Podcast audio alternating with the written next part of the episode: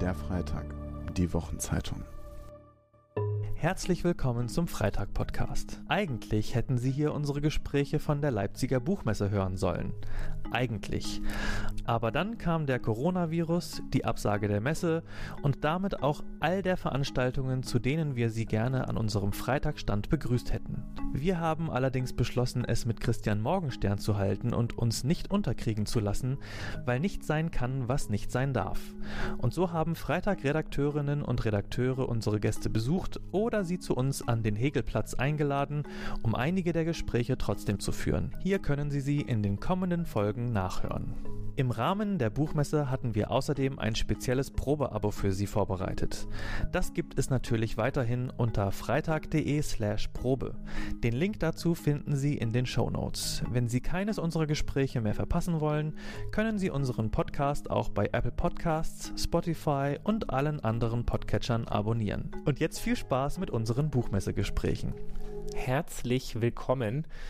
Mein Name ist Sebastian Puschner. Ich bin Mitglied der Redaktion der Wochenzeitung Der Freitag. Wir sitzen hier in Berlin an einem wunderschönen Tisch, auf dem ein ebenso wunderschön gebundenes Buch liegt. Und an diesem Tisch sitzt mir gegenüber jetzt jemand, der zurzeit schmerzlich vermisst wird hier nämlich Christian Baron. Schmerzlich vermisst wird der Freitag-Redakteur Christian Baron in der Redaktion des Freitag, weil er gerade äußerst viel unterwegs ist mit einem äußerst erfolgreichen Buch.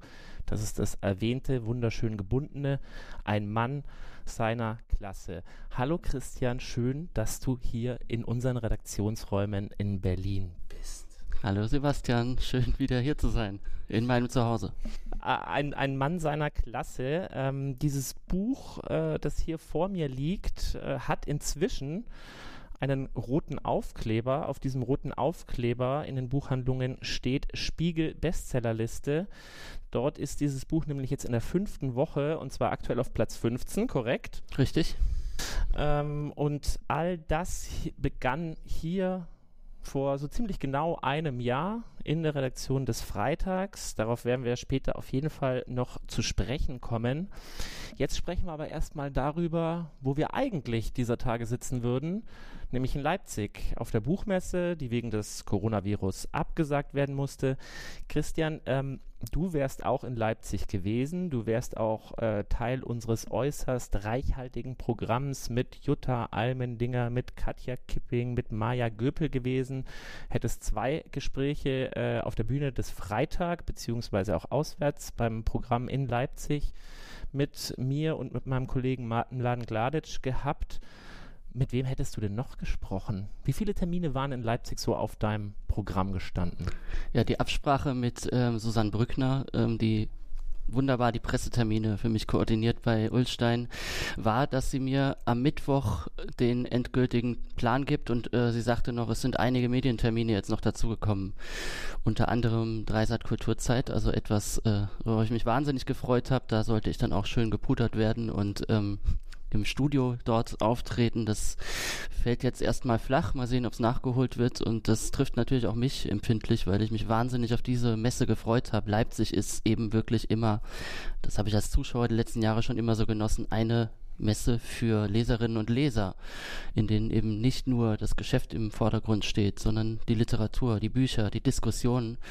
Und das fällt jetzt dieses Jahr vollkommen weg und ja, ähm, wir sind alle, also jeden, den ich da im Literaturbetrieb treffe, ist wirklich total erschüttert noch immer, aber es gab offenbar keine Alternative zu dieser Absage das äh, ist ja auch, was du über Leipzig gesagt hast, das, was für uns als Zeitung, als Wochenzeitung gilt. Das ist eines der Highlights ähm, dieses Jahres, jedes Jahres, unser Programm dort, der Kontakt mit den Leserinnen und Lesern. Ich glaube, Freitag-Abonnentinnen und Abonnenten, die wissen schon äh, ganz gut, dass es da dieses Buch gibt von einem unserer Redakteure. Aber es soll ja auch Menschen geben, die vielleicht doch noch gar nichts gehört haben von einem Mann seiner Klasse. Wie würdest du denen ganz kurz und knapp erklären, worum sich dieses Buch dreht? Ich würde, wie das, ähm, weil ich selber nicht so gute Worte dafür finden kann, mein eigenes Werk zusammenzufassen, mir mich bei anderen bedienen. Ähm, ich habe im vergangenen Jahr ein Buch gelesen, das heißt Das Viertel der Clowns von dem südkoreanischen Schriftsteller Lim Chul-wo. Ein ganz großartiges Buch und äh, da geht es darum, dass ein heute erwachsener Mann die Geschichte seiner Kindheit in Armut erzählt auf romanhafte Weise. Und genau das habe ich auch getan in meinem Buch. Und er hat in Nachwort einen Satz geschrieben, der ganz gut beschreibt, was ich mit meinem Buch äh, getan habe. Da steht nämlich drin, ich habe dem dürftigen Knochenskelett meiner Kindheit etwas romanhaftes Fleisch zugesetzt und das Ganze notdürftig mit ein paar aschgrauen Kleidungsstücken meines Schuldbewusstseins angerührt. Ja, genau das habe ich auch getan. Ich habe die Geschichte meiner Kindheit ähm, erzählt, auf radikal subjektive Weise, wie es mir nur möglich war, sehr mit äh, Emotionen verbunden und ja, du hast ja vorhin schon angesprochen, dass die Keimzelle des Ganzen gar nicht ähm, von mir ausging, sondern in diesen heiligen Räumen des Freitag stattgefunden hat. Weißt du noch, wie wir damals zusammensaßen und wie das alles äh, entstanden ist? Ja, ich weiß es noch um sehr genau. Frauentag, erzähl doch mal. Das war im Februar vergangenen Jahres, also ziemlich genau ein Jahr her. Wir saßen hier im Konferenzraum und haben überlegt, ah, wir wollen doch diese super Ausgabe zum Weltfrauentag machen und wie jedes Jahr, aber wir finden nicht so den richtigen Zugriff ähm, schon wieder den Gender Pay Gap anprangern, das kann man, muss man das ganze Jahr über machen. Noch was zu MeToo, da gähnen die Leute ja jetzt schon. Und dann kam die Idee, ich äh, glaube, sie kam unter anderem von äh, unserer Kollegin Elsa Köster, die sagte, warum machen wir es nicht so?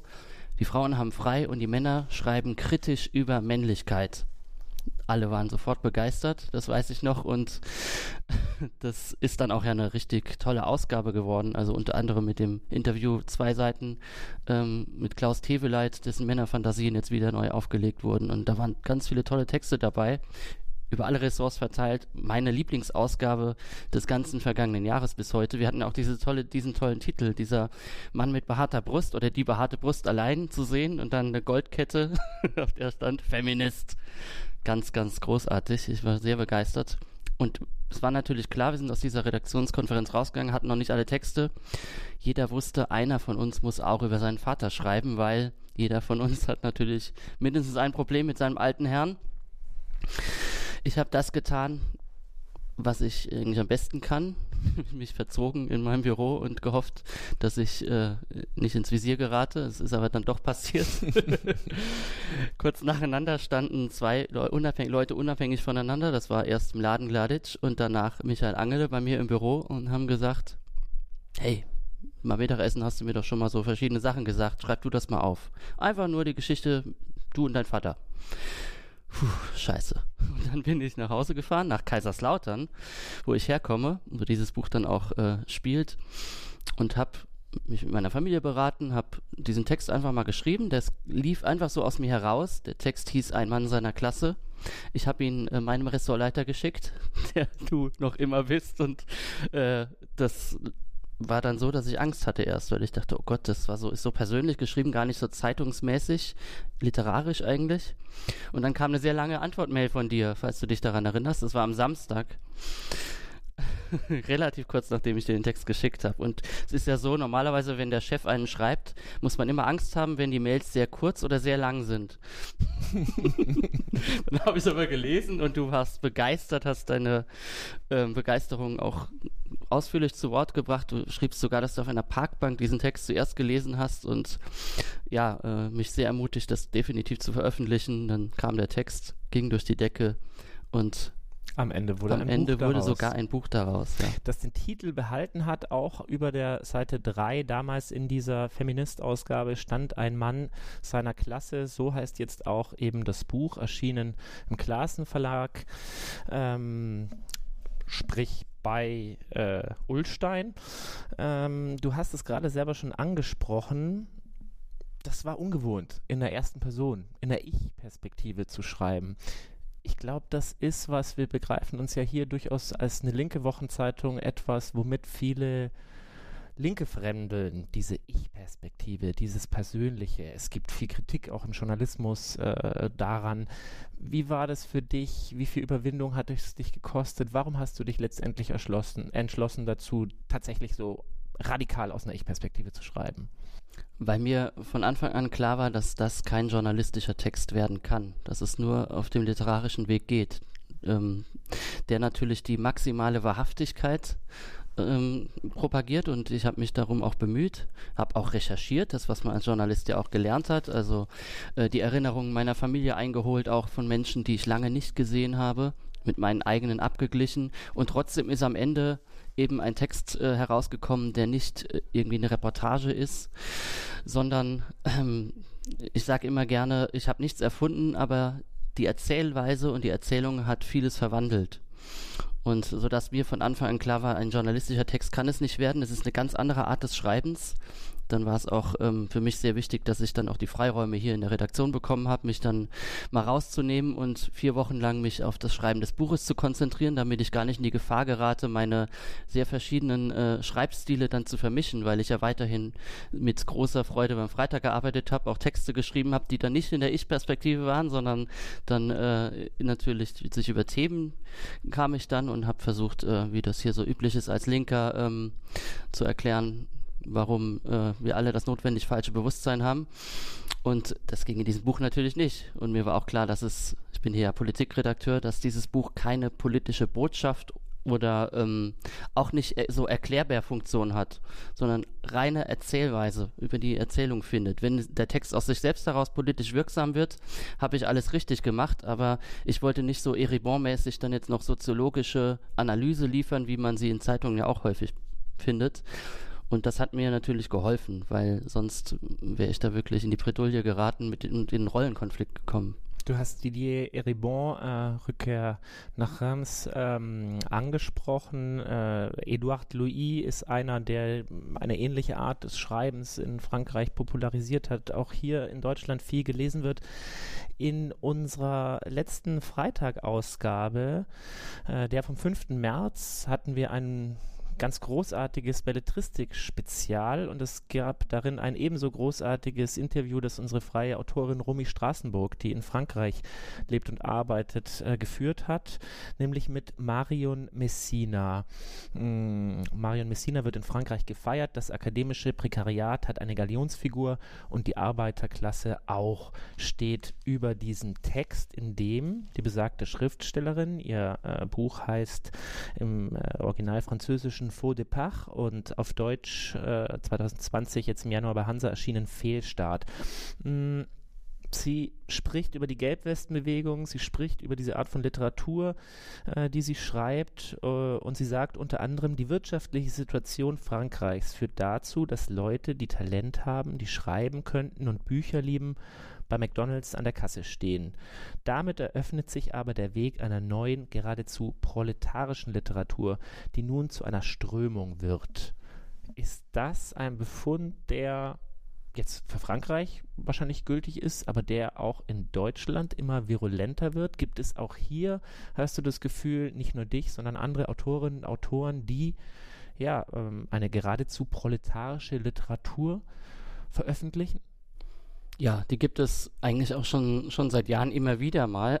Also Autoren wie Clemens Meyer zum Beispiel sind ja schon länger etabliert im Literaturbetrieb. Vor ein paar Jahren ist äh, Philipp Winkler mit Hul bei Aufbau erschienen, der viel Aufmerksamkeit bekommen hat. Es gibt ähm, also einige, einige Autorinnen und Autoren, Alina Bronski, Scherbenpark fällt mir noch ein. Es gibt es immer wieder, aber dass man es im Vergleich zu Frankreich, würde ich sagen, nicht als Strömung bezeichnen kann, denn ähm, das habe ich auch die Erfahrung gemacht, als es dann darum ging, ähm, dass aus meinem Text ein Buch wird. Der Grund, warum es dann doch so schnell ging, ich auch schnell einen Verlag gefunden habe dafür zusammen mit meiner Agentin, liegt wohl genau darin begründet, dass es diese Art von subjektiver, auch politisch dann im Endeffekt wirksamer Geschichte der Klassengesellschaft auf eine erzählende Weise in Deutschland in den letzten Jahrzehnten sehr, sehr selten gibt. Denn weil mir diese Beispiele jetzt gerade einfielen, das sind ja Ausnahmen, die die Regeln bestätigen. Und dazu gehöre ich dann jetzt auch weiterhin. Aber ich habe eben erfahren, dass im Literaturbetrieb es eine große Sehnsucht gibt nach diesen Geschichten. Sie finden sie aber so schwer, weil, das sagt ja, äh, ist kommt im Interview für Frankreich ja auch zur Sprache und es gilt auch für Deutschland. Wer diese Erfahrungen gemacht hat, kommt meistens gar nicht in die Situation, ein Buch schreiben zu können, weil Deutschland eine Klassengesellschaft ist, in der es politisch gewollt ist, dass Menschen mit meiner sozialen Herkunft nicht Abitur machen, nicht studieren, was ja in Deutschland die Voraussetzung meistens ist, um Schriftsteller sein zu können. Und ähm, meine Hoffnung, wenn ich größenwahnsinnig sein will, ist natürlich, dass mit meinem Buch jetzt auch sowas wie eine Strömung ähm, in Deutschland entsteht, weil Frankreich da ja so viel Hoffnung macht. Es ist unser Nachbarland, die Klassengesellschaft dort funktioniert noch ein bisschen anders als bei uns, aber wir sind beide kapitalistische Staaten und ähm, da gibt es doch sehr mehr viel, viel mehr Ähnlichkeiten und ich hoffe natürlich, dass der Literaturbetrieb, die Verlage jetzt einfach ihre äh, Scouting-Leute noch mehr darauf fokussieren, diese Geschichten zu holen, weil äh, es ist ja noch lange nicht auserzählt, weil ich jetzt meine Geschichte erzählt habe. Es braucht noch mehr Perspektiven, andere ähm, Zugriffsweisen auf diese, auf diese Art ähm, und wir müssen wieder mehr darüber reden. Wenn die Politik schon schweigt zu diesen Themen, dann muss eben die Kunst dran. Und der Journalismus ist ja auch äh, nicht nur der Freitag, wir haben diese Themen ja besonders stark auf der Agenda. Also wir haben im Verga vorvergangenen Jahr mittlerweile ja den Hashtag unten initiiert. Also wir haben da ja auch schon was bewegt. Aber der Journalismus allein kann das auch nicht tun. Und ich fände es toll, wenn dann jetzt so eine, ähm, ja, so eine Bewegung entsteht aus Journalistinnen und Journalisten und Schriftstellerinnen und Schriftstellern, die dafür sorgen, dass wir endlich wieder mehr über die Klassengesellschaft reden. Du hast den Hashtag unten angesprochen. Das ist eine der, ich würde sagen, sogar mehreren Vorgeschichten, die dieses Buch hat, neben auch der Frauentagsausgabe. Damals äh, mit maßgeblich von unserer Kollegin Katharina Schmitz, äh, von dir, von anderen initiiert. Viele Menschen haben in sozialen Netzwerken, haben in auch Zeitungen, im Fernsehen, im Radio, äh, in vielen, vielen, vielen Leser- und Leserinnenbriefen an uns äh, ihr Aufwachsen in Armut, ihre Benachteiligung in dieser Klassengesellschaft Deutschland geschildert geschildert. Und so vielleicht ein kleiner Wink, der mich auch so jetzt gerade ähm, doch glauben lässt, dass da etwas am Wachsen und vielleicht auch eben nicht mehr nur äh, bald Ausnahme von der Regel sein wird, ist eine Kolumne auch in dieser besagten letzten Freitagausgabe vom 5. März. Nina Scholz, eine sehr äh, geschätzte, sehr politische Autorin unserer Zeitung, die du gut auch kennst, die ich gut auch kenne. Sie schreibt bei uns äh, eine Kolumne, äh, hat über das Thema Pflege geschrieben und so wie du über dein Aufwachsen in Armut, über deine Familie, über deinen ähm, Vater, über deine Mutter, über deinen Großvater, deine Geschwister ähm, geschrieben hast, so schreibt sie hier über ihren Großvater, der pflegebedürftig ist. Die Überschrift der Kolumne hieß Mein Vater braucht Pflege. Engagiere ich jetzt ein Start-up? Ich empfehle jedem und jeder, diesen Text auch nachzulesen. Wenn wirklich jemand wie Nina Scholz, sehr politische Autorin und ich würde jetzt mal, ich traue mich jetzt einfach mal zu sagen, dem, dem, dem ich gegenüber kritisch eingestellt, doch diesen Schritt geht, dann, dann zeigt es doch tatsächlich vielleicht, äh, dass noch sehr viel mehr diesen, diesen, diesen Schritt gehen werden. Es gibt ja immer wieder Ich-Geschichten, die waren nur auch in den vergangenen Jahren dann weniger mit diesem schambehafteten Thema der Armut. Also es gehört ja auch wahnsinnig viel Mut dazu. Nicht, also nicht nur den Professionellen, das, was man in seiner, in seinem Volontariat in den Journalistenschulen lernt, zu überwinden oder mal zu sagen, das schieben wir mal beiseite, sondern auch äh, die, diese Schamschranke, die in einem selber drinsteckt, wenn man solche Geschichten im eigenen Umfeld oder sogar selbst erlebt hat. Da bröckelt ja gerade was und ähm, ja, Ninas Text ist da ein ganz, ganz tolles Beispiel, ähm, dass es da an allen Ecken und Enden jetzt immer weiter aufploppt und ich bin echt froh, dass äh, ich Teil dessen sein kann und vor allen Dingen, dass, dass der Freitag, dass wir das hier einfach alle ähm, gecheckt haben, wie wichtig das ist, dass da draußen die Leute das aber auch wollen. Dass ich, bei Lesungen erlebe ich das immer wieder in den letzten äh, Wochen, dass Menschen danach dann zu mir kommen und äh, ich das Gefühl habe, die sind total erleichtert. Die denken, so, so auf die, auf eine Art, endlich kommt das hier mal zur Sprache. Ich traue mich jetzt zum ersten Mal überhaupt selber darüber zu reden, wie ich aufgewachsen bin. Ich bin in einem Ingenieursbüro tätig oder so und ähm, fühle da dasselbe wie, wie du, aber ich traue mich da nicht so. Also man darf die, die Wucht der Scham auch nicht unterschätzen. Und äh, da ist natürlich dann auch wieder dieser Spruch, allein machen sie dich ein, wird wieder wirksam. Wenn man das ähm, für sich behält, dann wird das nichts. Deswegen ist es umso wichtiger, dass wir da auch journalistisch wieder mutiger werden. Du hast äh, gerade die Termine und die Publikumsgespräche äh, äh, angesprochen. Erzähl doch noch ein bisschen mehr. Du bist gerade viel unterwegs, du hast viele Lesungen in Buchhandlungen, in anderen Institutionen, du bist im Radio, du bist im Fernsehen, gibt es Zeitungsinterviews.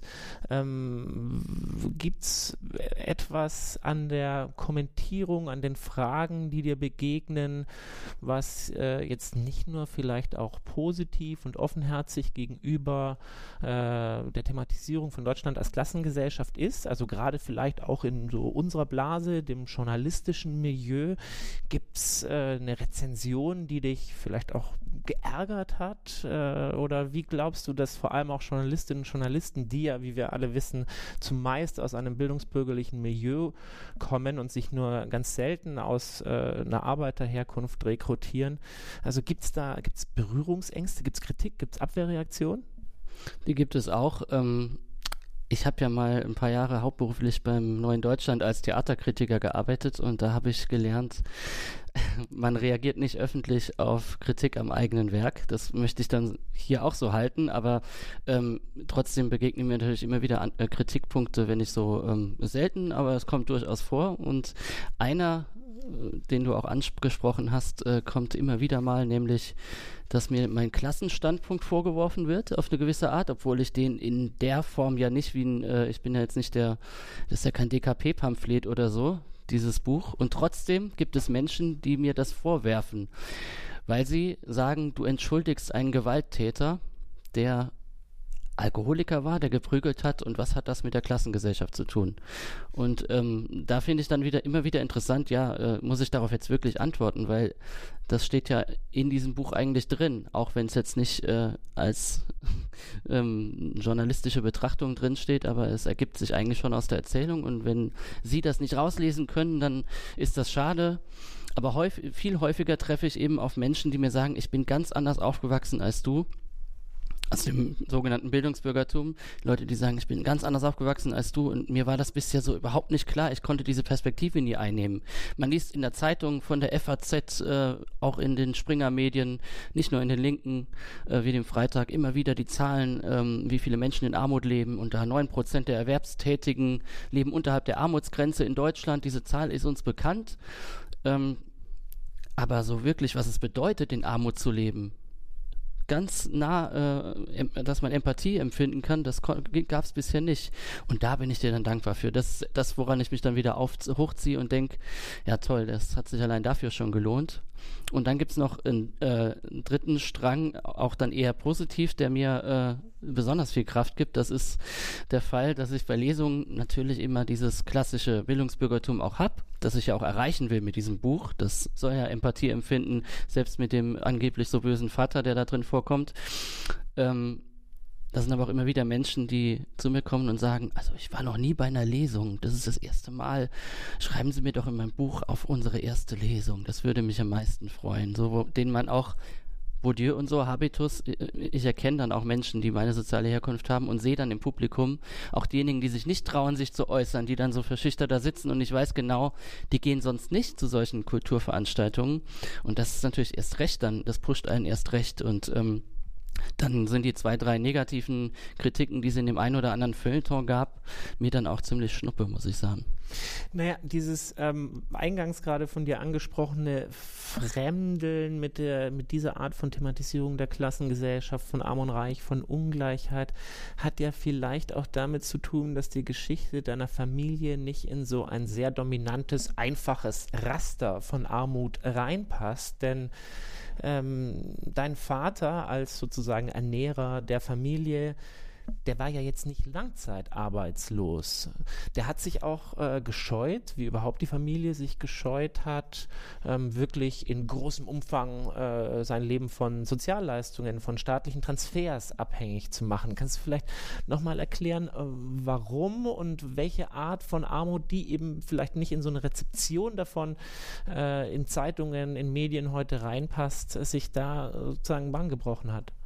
Ja, in der Figur meines Vaters zeigt sich ganz viel, äh, was auch heute noch relevant ist. Ähm, wie du sagst, er war nie langzeitarbeitslos, er war sogar nie richtig arbeitslos. Er hat seinen Lebtag gearbeitet, er war äh, ungelernter Hilfsarbeiter, hat als Möbelpacker geschuftet und ähm, als solcher hat er auch einen gewissen Proletarierstolz, auch uns immer wieder vermittelt, als Kinder noch, dass er sagt, es ist wichtig, dass man schaffe geht, dass man mit seiner eigenen Hände Arbeit versucht, seine Familie zu ernähren. Also er hat auch dieses männliche Ernährermodell stark verinnerlicht gehabt, was ich ihm auch überhaupt nicht vorwerfe. Das ist eben in den 80er und 90er Jahren auch noch virulenter gewesen, als es heute der Fall ist. Ihm war das wichtig. Meine Mutter hatte wahnsinnig viel zu tun, äh, nicht nur ihn zu betreuen, weil er Alkoholiker war, sondern auch mich und meine drei Geschwister. Da war sie einfach äh, voll eingebunden. Und so mussten wir versuchen, vom des Vaters Gehalt zu leben und das ging eben nicht, weil er ein, wie man heute sagt, Working Poor war. Ich hatte eben gesagt, wie viele Menschen äh, Erwerbstätige in Deutschland unterhalb der Armutsgrenze leben. Mein Vater war einer davon.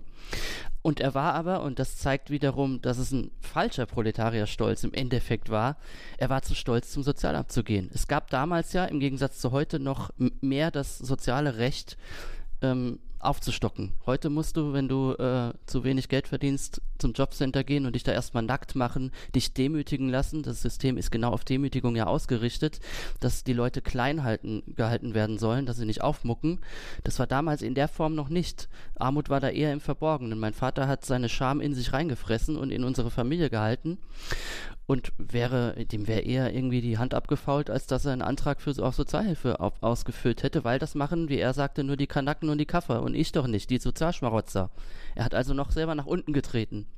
Und da hat er natürlich dieses Leistungsparadigma des Kapitalismus, der Klassengesellschaft voll verinnerlicht, das nicht erst seit Hartz IV in Deutschland virulent ist, sondern damals schon sehr, sehr wirksam war. Sodass im Endeffekt ich mich dann natürlich auch aus heutiger Sicht frage, was sagt es denn über eine Gesellschaft, über einen Sozialstaat, der angeblich so toll gewesen sein soll, aus, wenn Menschen eher nichts zu fressen haben, auch für ihre Kinder, als dass sie zum Sozialamt gehen? Das, wie ein soziales Recht ist so mit Beschämung behaftet, dass man das nicht macht.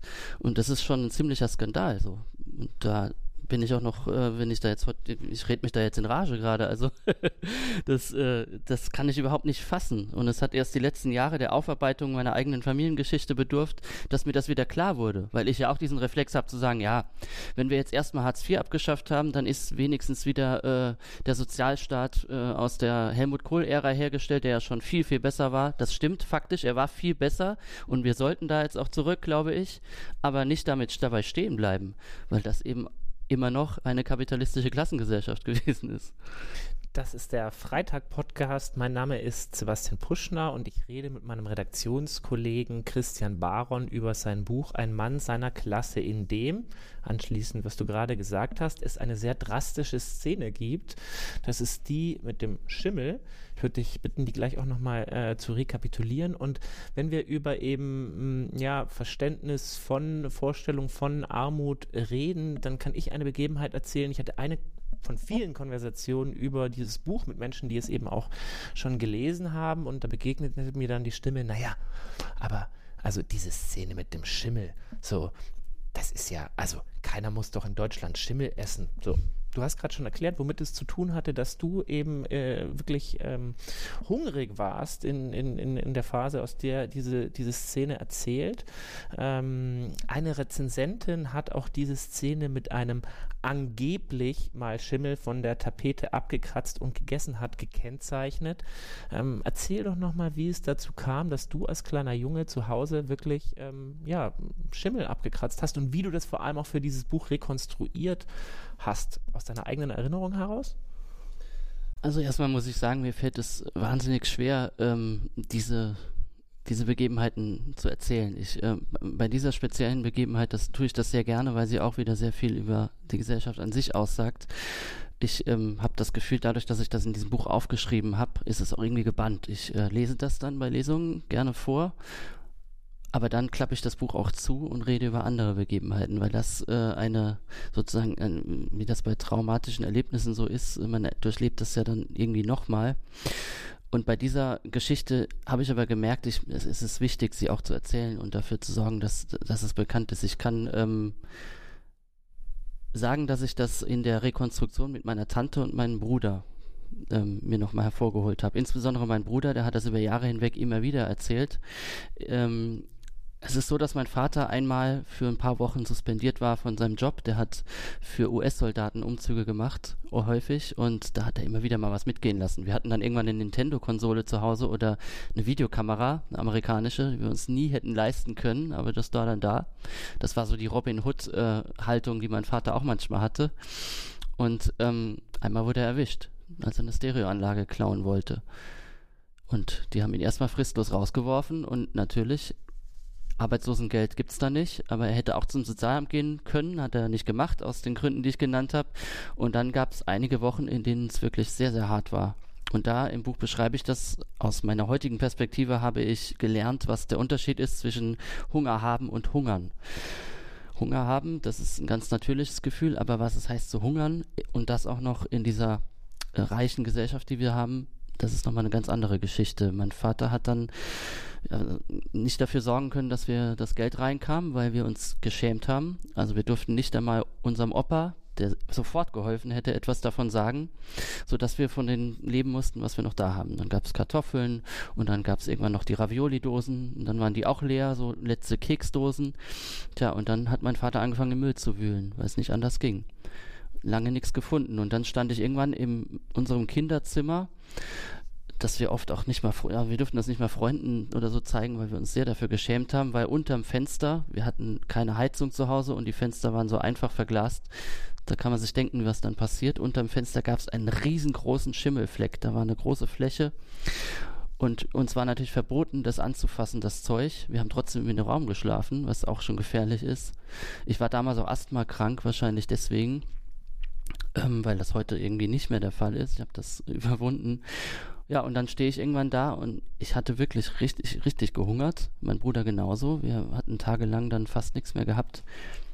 Und irgendwann dann nahm ich eben so meine Hand und kratze über diese Wand und habe dieses Zeug so, auf meinen Fingern drauf und lecke die Finger so ab.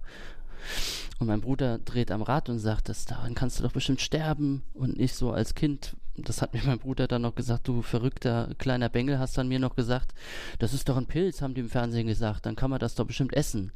Und mein Bruder rennt zu meiner Mama und, und erzählt ihr das. Ich, äh, sie konnte mir natürlich nicht mal böse sein, und äh, dann einfach nur war dann auch ihre Reaktion habe ich gar nicht mehr im Kopf und ich habe bis heute äh, so eine Eigenheit, die mir erst in den letzten Jahren wieder klar geworden ist, dass das damit verknüpft sein könnte. Meine Frau sagt mir häufiger, du schneidest dir schon wieder die Fingernägel so kurz, das tut doch dann irgendwie weh. Also ich schneide mir die Fingernägel raspelkurz. Seit ja, vielen, seit meiner Kindheit schon. Und erst nachdem ich diese Geschichte wieder hervorgeholt habe, die lange verdrängt geblieben ist, habe ich gemerkt, es könnte damit zusammenhängen. Ja, das ist diese Geschichte. Ähm, ich kann absolut nachvollziehen, ich werfe das auch keinem äh, im gepuderten Elternhaus aufgewachsenen vor, dass er mir nicht glaubt, dass das stattgefunden hat. Ich kann da nur ähm, einfach nur sagen, dass ich es so erlebt habe. Es hat so stattgefunden. Mein Bruder hat es bestätigt, meine Tante ebenso. Und ähm, ja, es sagt sehr viel aus über diese Gesellschaft, dass es eben in dieser in relativen Armut zu leben auch schon ganz schön hart sein kann. Dass das ähm, mir vollkommen klar ist. Ich gehe dann in dem Buch dann den drei Schritt weiter und sage, es gibt noch am Verhungern sein, das in Leben in absoluter Armut offenbar kennzeichnet, das ich wiederum gar nicht kenne.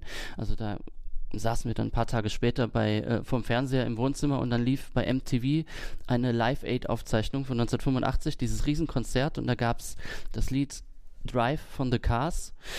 Und da spielte die Band, aber im Fernsehen wurde nur gezeigt eine Leinwand mit ähm, spindeldürren afrikanischen Kindern, um eben darauf aufmerksam zu machen, in welcher Armut die Menschen dort leben müssen. Und da war für mich damals als Kind die erste Reaktion, ich werde niemals behaupten wieder, dass ich am Verhungern bin, ähm, weil das steht mir nicht zu. Ich äh, halte dann lieber mein verwöhntes Maul. Eine der, wie ich finde, am schönsten und interessantesten Rezensionen, die zu Ein Mann seiner Klasse erschienen ist, äh, ist die von Arno Frank im Spiegel ähm, über dem Text steht Rückkehr nach Kaiserslautern. Und ich glaube, Arno Frank, der viel für den Spiegel schreibt, ab und an auch mal für uns, ähm, berührt da, wahrscheinlich ohne es zu wissen, eine neben Frauentagsausgabe und Hashtag unten dritte Wurzel dieses Buches ähm, der schon mehrmals hier angesprochene gute Kollege und bei uns für die Literatur verantwortliche im Laden Gladitsch, hat im Jahr 2018 einen Text geschrieben, über dem stand Rand, ein Zustand über seine Heimatstadt äh, oder eine Stadt seiner Heimatregion, Pirmasens. Ähm, Arno Frank im Spiegel äh, schreibt, die Erzählungen der Deutschen über die gegenwärtigen gesellschaftlichen Verwerfungen in der Bundesrepublik kreisen fast immer um die Metropole und das Dorf und den wachsenden Gegensatz zwischen diesen beiden Polen. Hier die urbane Vorhut der Globalisierung, da die ländliche Reserve des Ressentiments. Hier das bunte Nebeneinander, da die Rechtspopulisten. Und dann nimmt er Bezug auf Kaiserslautern als Mittelstadt. Und äh, solche Mittelstädte, schreibt er, kommen in diesen Erzählungen viel zu wenig vor. Im Freitag 2018 sind sie damals äh, vorgekommen. Der Text von Lan Gladitsch war ähm, Teil eines äh, Titelthemas, das wir damals äh, gemacht haben. Und ähm, vielleicht, wenn wir jetzt an Kaiserslautern denken, wenn wir an Pirmasens denken, was ist, erklär mal den Metropol- und Dorfbewohnern eine Mittelstadt wie Kaiserslautern und, äh, und was macht sie aus? Was äh, merkst du, wenn du auch dort immer wieder jetzt hin zurückkehrst, entweder um schon wahnsinnig im Vornherein äh, ausverkaufte Lesungen in Buchhandlungen dort zu halten oder eben um deine Familie zu besuchen? Kaiserslautern gehört zu den Städten mit der höchsten Pro-Kopf-Verschuldung und da gibt es in den Top 3 genau drei Städte. Auf Platz 1 steht Oberhausen, auch eine Mittelstadt. Auf Platz 2 und 3 stehen Kaiserslautern und Pirmasens. Also da hat äh, der Freitag sozusagen zwei Drittel dieser, dieser Erfahrungen in der Redaktion drin. Diese Beobachtung, die Arno Frank da macht, die finde ich wahnsinnig interessant, weil äh, ist jetzt nicht bei mir bewusst, eine Entscheidung war, jetzt stelle ich mal die Mittelstädte in den Fokus, sondern es spielt halt einfach da. Ich bin da eben aufgewachsen und mein Nachdenken darüber, was es heißt, ähm, Lauterer zu sein, aus dieser Stadt zu kommen und dann in der Metropole jetzt seit Jahren schon zu leben, hat sich eben auch erst im Zuge des Arbeitens und Nachwirkens bisherigen dieses Buches ähm, eingestellt. Ich habe äh, gemerkt, dass ich da auch wieder nur sehr offen ähm, über Kaiserslautern schreiben kann in dem Prozess. Also das ist nicht so, dass das eine Hymne allein an diese Stadt ist, sondern wie das für Liebeserklärungen so üblich ist, ist es, ähm, steht da auch drin, dass ich froh bin, da weg zu sein, dass ich da nicht mehr wohnen möchte und trotzdem immer wieder zurückkehre, weil meine Familie da ist, weil diese Familie für mich die Heimat ist. Und mit dem Begriff habe ich als Mittelstädtler auch weniger Probleme. Ich habe auch den Eindruck, wer aus einer Mittelstadt kommt, hat auch im Gegensatz zu Leuten, die wirklich vom Dorf oder vom Land kommen, gar nicht so dieses Problem mit dem Heimatbegriff. Äh, Kaiserslautern hat wie viele Mittelstädte im Übrigen dann auch noch die Spezifik, dass das eine Fußballstadt ist, dass der Stolz, wenn man diesen Begriff so äh, nennen will, ähm, an dem man stolz ist man ja eigentlich immer auf das, richtig verstanden, auf das man einen Einfluss hat. Und wenn man in der Kurve steht und den Fußballverein nach vorne peitscht, hat man einen Anteil am Erfolg dieses Clubs. Und so ist es in Kaiserslautern auch. Man ist immer stolz auf den FCK gewesen und aber auch Teil zum Beispiel einer aufblühenden Industrie äh, Stadt zu sein. Also es gibt dort das Pfaffwerk, es gab es sehr lange, das ist abgewickelt. Ähm, es, es gab, gab und gibt Opel, da äh, werden gerade wieder 2000 Arbeitsplätze neu geschaffen, ein Tropfen auf dem heißen Stein, aber insgesamt ist es eine strukturschwache Region, wie man so schön sagt. Und das ist etwas, das in aller Regel ähm, in Ost wie West Mittelstädte trifft, diese Art, die so nicht so Metropolen wie Dresden, äh, Leipzig, sondern wirklich dann Mittelstädte mit 100.000 Einwohnern oder ein bisschen mehr. Und die Erfahrung, dort herzukommen, ist die einer Sandwich-Position.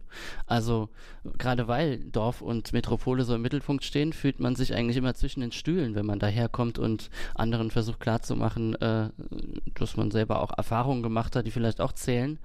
Dass so eben äh, auf der einen Seite man dann solidarisch ist mit denen, die immer, auf die immer so mit Verachtung auch geguckt wird, die vom Land. Das ist ja das, was äh, in, den Medien häufig passiert. Ach ja, ich bin diesem, diesem scheiß äh, engen, kleinbürgerlichen Dorfleben entkommen. Das ist natürlich auch eher in den Mittelstädten vorhanden. Und diese urbanen, großartigen, äh, progressiven Großstädte wiederum, äh, denen will man aber dann ja auch angehören, weil man ist ja aus der Mittelstadt rausgegangen, weil man da raus wollte. So, und dann hat man immer Angst, man wird so zwischen diesen Positionen äh, zerquetscht und kommt einen nicht an und kommt von anderen nicht weg. Das ist so eine Erfahrung, die ich gemacht habe. Und ich glaube, das teile ich mit vielen, die aus ähnlichen Städten kommen. Wer nochmal nachlesen möchte, der findet den Text Rand ein Zustand aus der Freitagausgabe 18 2018 im Netz auf freitag.de. Ähm, der Text Arno Franks im Spiegel, den ich auch total empfehlen möchte. Er hat auch den Oberbürgermeister äh, Kaiserslauterns getroffen. Er war dort äh, bei einer Kneipenwirtin, äh, die ihm sehr viele interessante Sachen erzählt. Er schreibt über den ersten FC Kaiserslautern. Dieser dieser Text trägt den Titel Rückkehr nach Kaiserslautern und auch du, lieber Christian, wirst diese Tage nach Kaiserslautern äh, zurückkehren. Am 20. März bist du in Kaiserslautern in der Thalia Buchhandlung. Gibt es noch Karten? Nein, äh, das, also die Premierenlesung am 19. Februar haben wir dort ja auch gemacht bei Thalia und da waren 130 Leute und äh, es war auch innerhalb von wenigen Tagen ausverkauft und dann sagte die Filialleiterin mir danach, oh, könnte man nicht vielleicht einen zweiten Termin und so. Ja, ich habe dann gedacht, ja, dann kommen aber nur fünf, sechs Leute und so. Nein, nein, nein, bestimmt nicht. Besti und dann war das, wir haben es sonntags verkündet, äh, dann stand es montags in der Rheinpfalz, sofort ausverkauft, 130 Leute wieder. Mal sehen. Ich würde ja einen dritten Termin auch noch machen, also werden wir mal schauen. Äh, Ein Tag vorher, am 19. März, Eisenberg in der Pfalz, Buchhandlung Frank. Ja. Dafür Pfälzer Hörerinnen und Hörer dieses Freitag-Podcasts noch eine Gelegenheit dabei zu sein? Ja, auf jeden Fall hinfahren. Ähm, es ist, äh, ich habe gestern, gestern erfahren, dass sie ordentlich ähm, vollstellen werden mit Stühlen. Das äh, wird, wird, bestimmt möglich sein. Man sollte sich nur da äh, dann melden. Jetzt, sie haben auch online eine Homepage, da kann man sich dann auch melden, wenn man äh, reservieren möchte. Sollte man schnell sein. Und dann gibt es Termine, die auch auf der Homepage ähm, deines Verlages, ähm, des Ulstein Verlages, nachgesehen werden können. In Wiesbaden, in Trier, wo du ja auch studiert hast, in Bad Segeberg, in Rostock, Leipzig, Saarbrücken, in Ida Oberstein. Äh, wie gesagt, April, Mai, Juni, sogar schon im September. Es sind bestimmt auch noch viele, viele mehr inzwischen auch schon dazugekommen. Wir äh, hoffen, dass die Corona-Epidemie und deren Kurve sich so einbremsen lässt, als dass nicht auch noch solche Termine abgesagt werden müssen. Die Leipziger Buchmesse musste leider abgesagt werden. Wir hätten dort gesprochen, dass wir es jetzt hier in der Freitag-Redaktion in Berlin gemacht haben, hatte den Vorteil, dass das Zeitkorsett nicht ganz so eng war. wir konnten mehr als 30 Minuten reden, haben das gemacht. Vielen, vielen Dank, Christian, dass du gekommen bist und bitte komm auch jetzt bald mal wieder zurück hier in die Redaktion. Wir vermissen dich hier sehr. Ich vermisse euch auch und natürlich komme ich zurück bald und dann wird alles wieder wie früher und schön und toll. Danke für die Einladung. Hat Spaß gemacht. Wir hoffen, dass Ihnen das Gespräch gefallen hat. Wenn dem so ist, freuen wir uns über eine positive Bewertung bei Apple Podcasts. Weitere Beiträge aus den Bereichen Politik, Wirtschaft, Kultur und Alltag finden Sie auf freitag.de oder Sie lesen unsere Texte in der gedruckten Ausgabe. Das Probeabo gibt es unter freitag.de/probe.